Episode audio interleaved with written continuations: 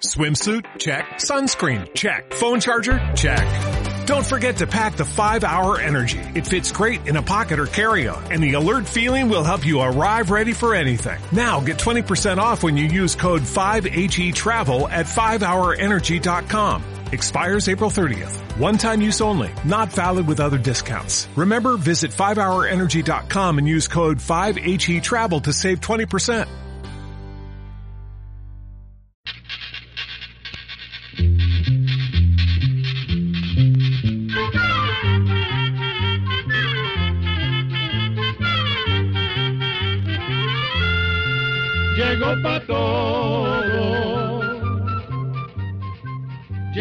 La escuela.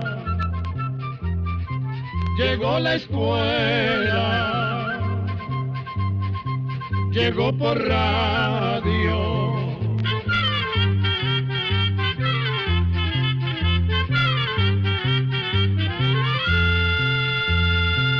Oigamos la respuesta. Es el programa que les trae a ustedes el Instituto Centroamericano de Extensión de la Cultura, ICQ. Aquí tenemos la primera pregunta. Aquí vengo otra vez para molestarlo con mis preguntas. Usted siempre es bienvenido, don José, porque la curiosidad es la madre de la ciencia. ¿Qué preguntas tiene hoy para mí? Don Rafael, sabe que a mí siempre me han llamado la atención las estrellas. Las estrellitas que se ven en el cielo por las noches. Sí, esas lucecitas que nos hacen compañía cuando andamos solos por el campo y que parecen un enjambre de luciérnagas que se han posado sobre el cielo. ¿Por qué no me habla un poco de ellas? Pero dígame, ¿qué quiere saber de las estrellas? Bueno, ¿qué hacen allí? ¿Por qué brillan? ¿Por qué parpadean? Todas esas cosas me gustaría saber. Bueno, don José, le voy a contar lo que yo sé. Aunque parezca mentira, todas esas estrellas que usted y yo vemos en el cielo son muy parecidas a nuestro Sol. ¿Parecidas al Sol? ¿Cómo puede ser? ¿No ve que el Sol nos calienta y hasta nos quema con su luz y las estrellas apenas brillan un poquitillo allá arriba? Sí, don José, lo que pasa es que el Sol está mucho más cerca de nosotros que las otras estrellas que vemos en el cielo. Pero el Sol es una estrella parecida a las demás. Entonces, ¿la luna también es una estrella? No, no, no. La luna no tiene luz propia. Brilla en la noche porque refleja la luz del Sol. Por eso, aunque la luna esté muy cerca de la Tierra, podemos mirarla a simple vista sin peligro para nuestros ojos.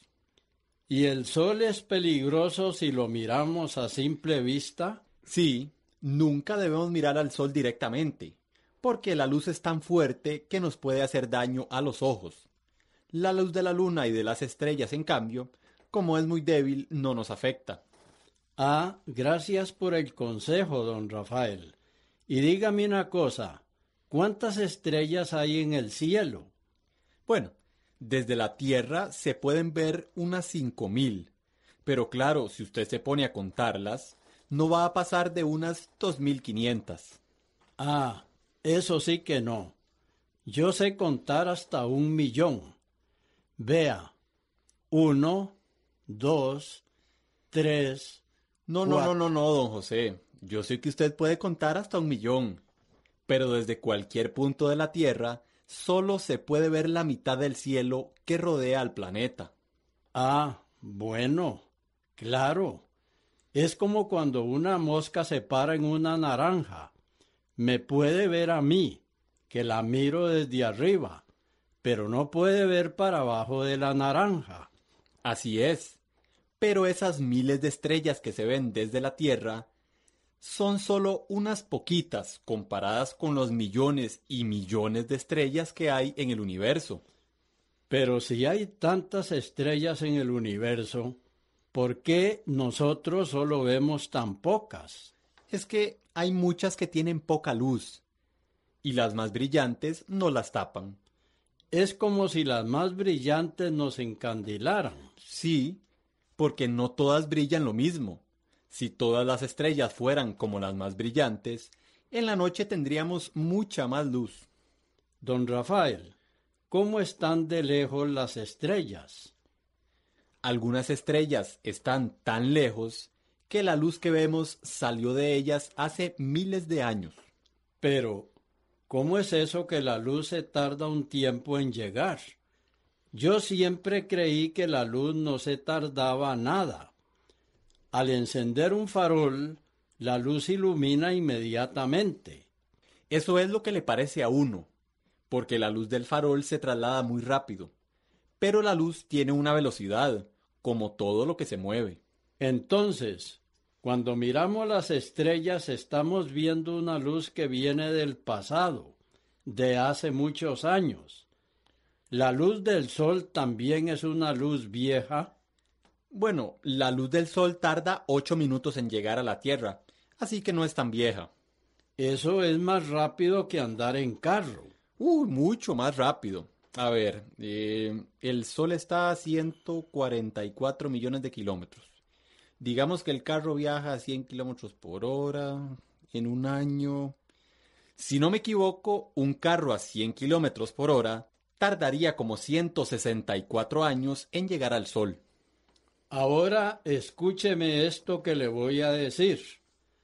¿Verdad que el Sol es muy importante para la vida nuestra acá en la Tierra?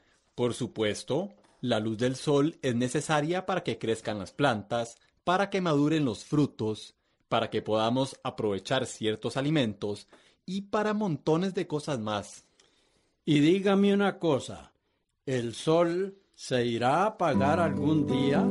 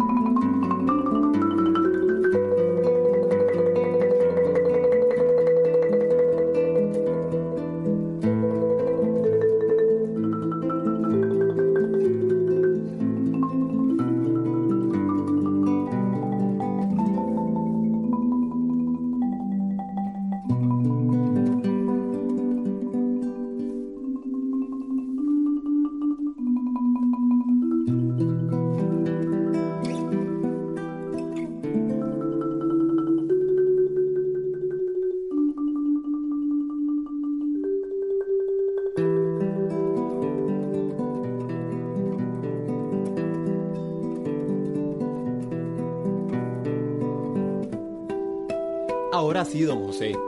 Las estrellas nacen, viven y mueren como todas las cosas de la naturaleza. Es decir, que alguna vez también nuestro sol se va a apagar. Yo creía que el sol iba a estar allí para siempre. La vida de una estrella dura muchísimo más que la nuestra, pero ellas también, como nosotros, Nacen con mucha energía y después de brillar durante un largo tiempo comienzan a apagarse.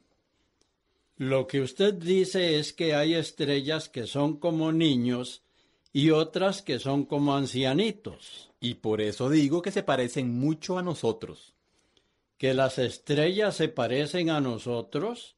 Mmm, no estoy muy seguro, pero vamos a ver. ¿Cómo es que nace una estrella? Las estrellas nacen en el espacio, dentro de grandes nubes de gases y polvo, que los científicos llaman nebulosas. La más cercana a nosotros es la de Orión, que se puede ver cerca de las Tres Marías. Las Tres Marías son esas tres estrellas que forman como una línea muy recta en el cielo. Sí, son muy brillantes y nosotros las vemos formando una línea casi perfecta. Allí arriba a la izquierda de las Tres Marías está la nebulosa de Orión. Y en esa nebulosa de Orión dice usted que hay muchas estrellitas. Se sabe que hay más de 700 estrellas jóvenes, en diferentes etapas de desarrollo. Están como enterradas en lo que se conoce como la cueva de Orión, que es la parte central de esa nebulosa. Es decir, que las nebulosas son como incubadoras de estrellas. Sí, enormes cantidades de gases y polvo que terminan formando estrellas. ¿Y ese gas que hay en las nebulosas, qué es? Es sobre todo hidrógeno. Es el gas más común que hay en la naturaleza. En el agua, por ejemplo, hay hidrógeno y oxígeno. Ese gas hidrógeno es el que se usa en algunos lugares para cocinar. No, en Centroamérica para cocinar se usa generalmente una mezcla de gas butano y gas propano. ¿Y para qué se usa el hidrógeno? Se lo usa para muchas cosas. Y, por ejemplo, en la fabricación de alimentos como la margarina. La margarina se hace con hidrógeno. Viera que sí. La margarina se obtiene agregándole hidrógeno al aceite. Ah, bueno.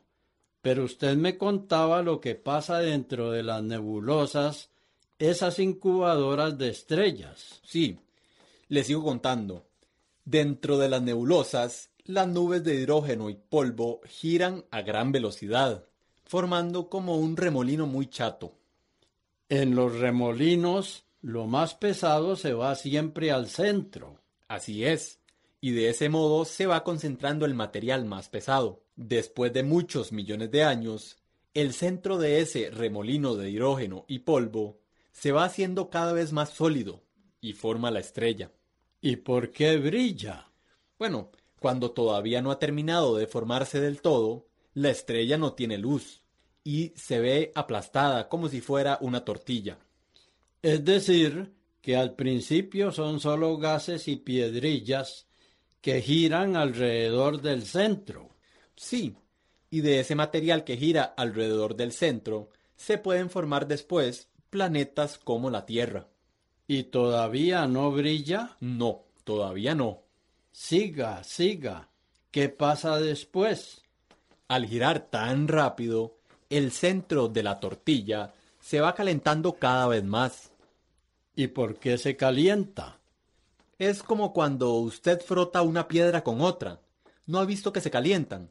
Sí, tienes razón. Y a veces, cuando chocan dos piedras, causan una chispa. Bueno, en la estrella que se está formando, al rasparse los granitos de polvo, se produce el calor, y la presión va aumentando por la fuerza de la gravedad.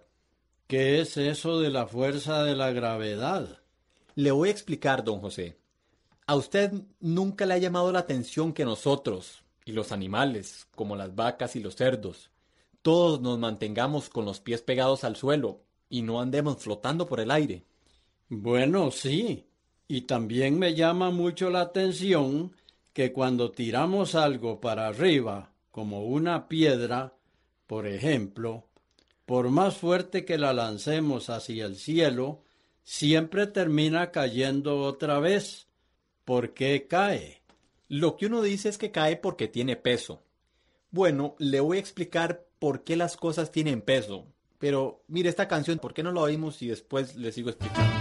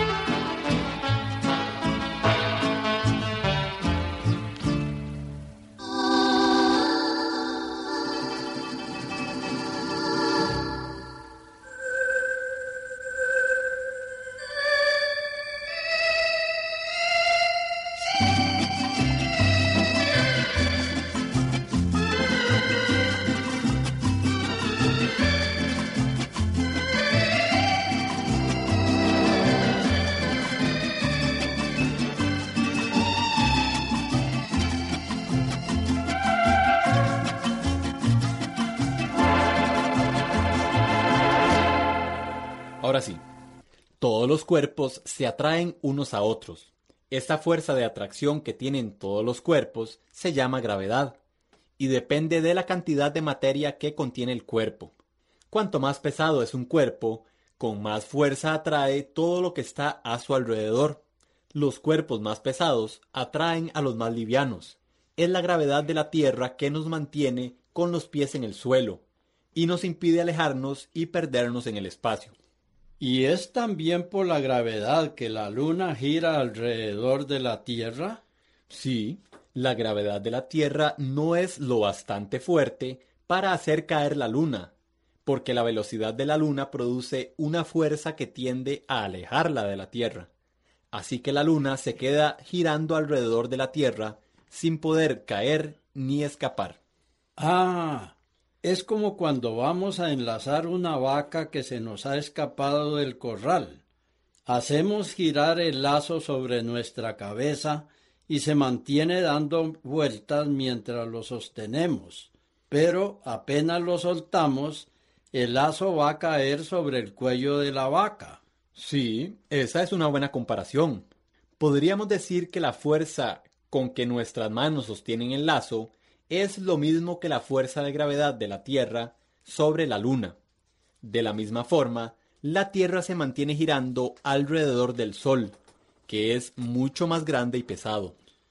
Pero entonces, si el Sol es más grande y pesado que la Tierra, las cosas en el Sol deben pesar más que en la Tierra. Exactamente. Usted sí que sabe razonar, don José. Si nos fuéramos al Sol, usted y yo seríamos mucho más pesados, porque seríamos atraídos hacia el centro con mucha más fuerza que aquí en la Tierra. A mí me vendría bien, porque me hacen falta unos kilillos. A mí no porque me sobran. Vea, yo aquí en la Tierra peso unos 80 kilos. Suponiendo que pudiera irme a la superficie del Sol, allí pesaría como dos mil kilos. No me podría ni mover. Así que es por la fuerza de gravedad que los animales tienen los pies en el suelo. Pero, ¿y los pájaros? Los pájaros vuelan. Sí, pueden volar porque tienen un esqueleto muy liviano, pero mejor eso se lo explico otro día. Sí, mejor sigamos con la estrella. Dentro de la estrella hace mucho calor porque las piedrillas están muy apretadas y hay mucha presión sobre ellas por la gravedad que las atrae hacia el centro. Sí, y llega un momento que, en ese remolino de polvo y gases, el calor y la presión son tan grandes que hacen que el gas hidrógeno se transforme en otro gas, diferente del hidrógeno que se llama helio. Entonces una cosa como un gas se puede transformar en otra cosa diferente. Sí, siempre que haya suficiente presión y suficiente calor. ¿Y qué pasa cuando el hidrógeno se hace helio? Eso causa unas explosiones tremendas.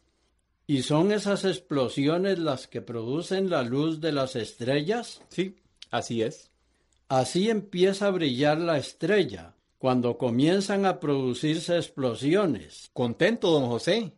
Ya sabe por qué brillan las estrellas. Es decir, que todas esas estrellas pequeñitas que se encuentran incubándose en las nebulosas se transforman después en estrellas grandotas como el Sol.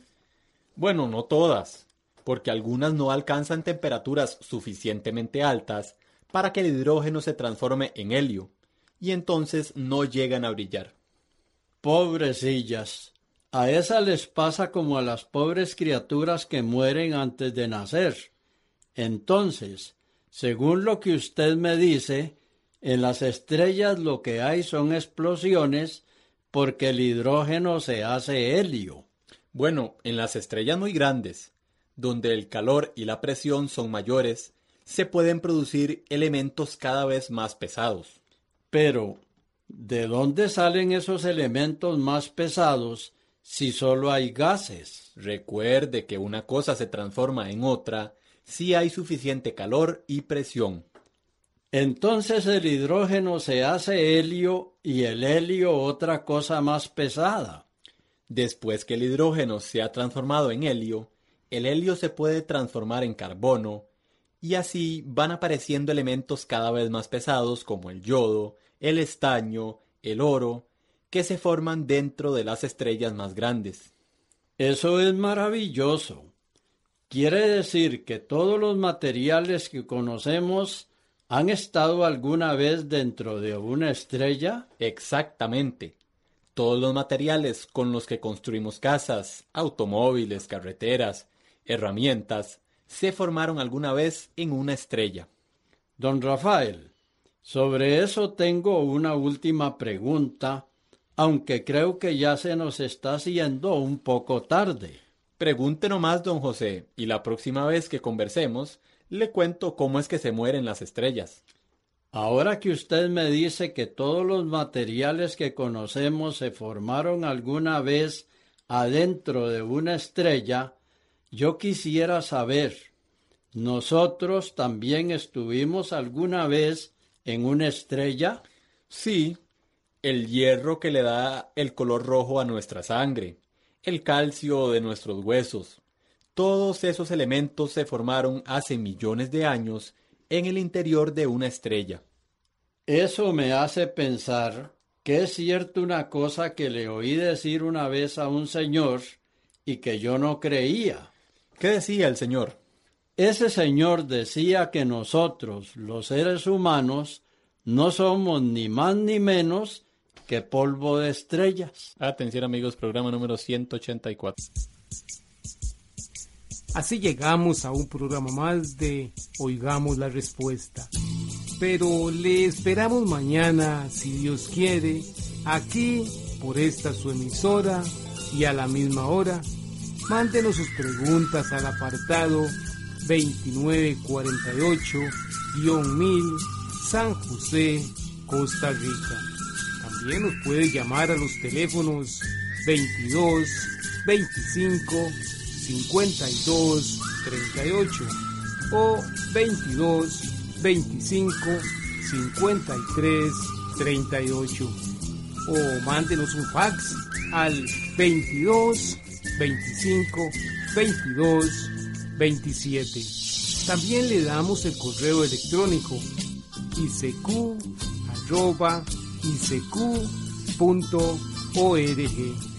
Celo de letreo icecu icecu.org. Para nosotros sus preguntas son muy importantes y estamos para servirle. También puede dirigir su pregunta a esta emisora que ellos amablemente nos darán llegar. Muy importante, dele su nombre completo, dirección bien exacta ah, y el lugar donde escuche el programa. Recuerde que comprender lo comprensible es un derecho humano. Que Dios le bendiga.